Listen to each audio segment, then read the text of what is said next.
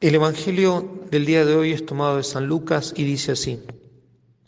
En aquellos días se puso en camino María y se dirigió con prontitud a la región montañosa, a una población de Judá. Entró en casa de Zacarías y saludó a Isabel. En cuanto oyó Isabel el saludo de María, saltó de gozo el niño en su seno. Isabel quedó llena de Espíritu Santo y exclamó a gritos, Bendita tú entre las mujeres y bendito el fruto de tu seno. ¿Cómo es que viene a visitarme la madre de mi Señor, porque apenas llegó a mis oídos la voz de tu saludo, saltó de gozo el niño en mi seno. Feliz la que ha creído que se cumplirán las cosas que le fueron dichas de parte del Señor. Nos encontramos a pocos días de la Navidad y Dios encarnado quiere manifestarse a través de su Madre Santísima.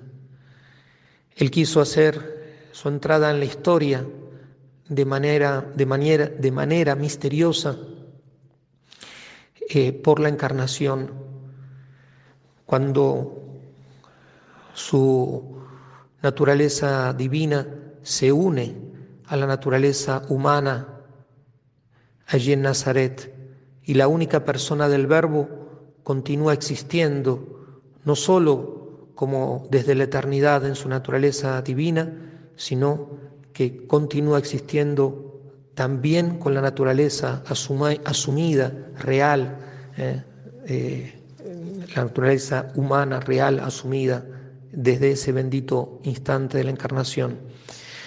Y decimos, quiso estar estos nueve meses dentro de María Santísima, yendo de un lado para otro con ella, donde ella lo llevaba, él iba. Y este misterio de la visitación eh, nos muestra cómo María Santísima también continúa a lo largo de la historia haciendo eso. Nunca la Virgen Santísima nos separa de Cristo, todo lo contrario. En estos momentos de tantas tinieblas a nivel mundial, y ni que hablar a nivel regional, donde desgraciadamente en Tierra Santa estamos pasando momentos de mucha zozobra, eh, de mucha tristeza también. No tenemos que olvidarnos de que María Santísima siempre viene en ayuda nuestra.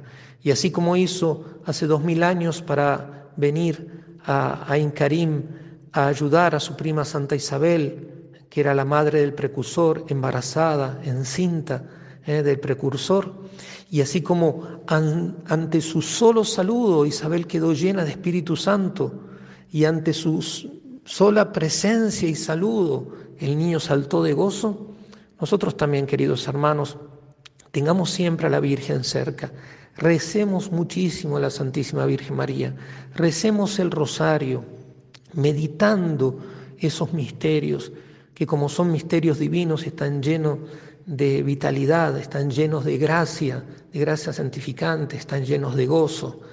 Eh, la Virgen Santísima siempre viene en nuestra ayuda, siempre pasa a saludarnos, si se quiere usar la expresión, pero hay que estar atentos, abrirle la puerta, a prestar el oído para, escuchando su saludo, experimentemos la presencia de su Hijo encarnado. Eh, les deseo a todos un feliz final de Adviento que en esta noche tan oscura que pasa la humanidad y que quizás muchos de nosotros eh, nos toca también experimentar, cada uno en la parte del mundo en que esté, que no nos olvidemos que Dios ha venido a salvarnos. Y el sentido último, más profundo del Adviento no es solamente rememorar algo que pasó hace dos mil años, el principio de nuestra redención, sino prepararnos para el gran encuentro con el Señor. El libro del Apocalipsis, el libro de la esperanza, cuando habla de un montón de, signos, y nuestro Señor Jesucristo también en el Evangelio, cuando habla un montón de los signos que antecederán eh, a su segunda venida en gloria y majestad, dice, cuando veáis todos estos signos, alzad las cabezas, alzad la cabeza, levantad la cabeza, levanten las cabezas, se acerca vuestra liberación. Por eso que siempre tengamos a la Virgen Santísima, ella siempre nos va a traer al Redentor. Les deseo a todos un final eh, bueno, fructífero de Adviento y una muy feliz Navidad.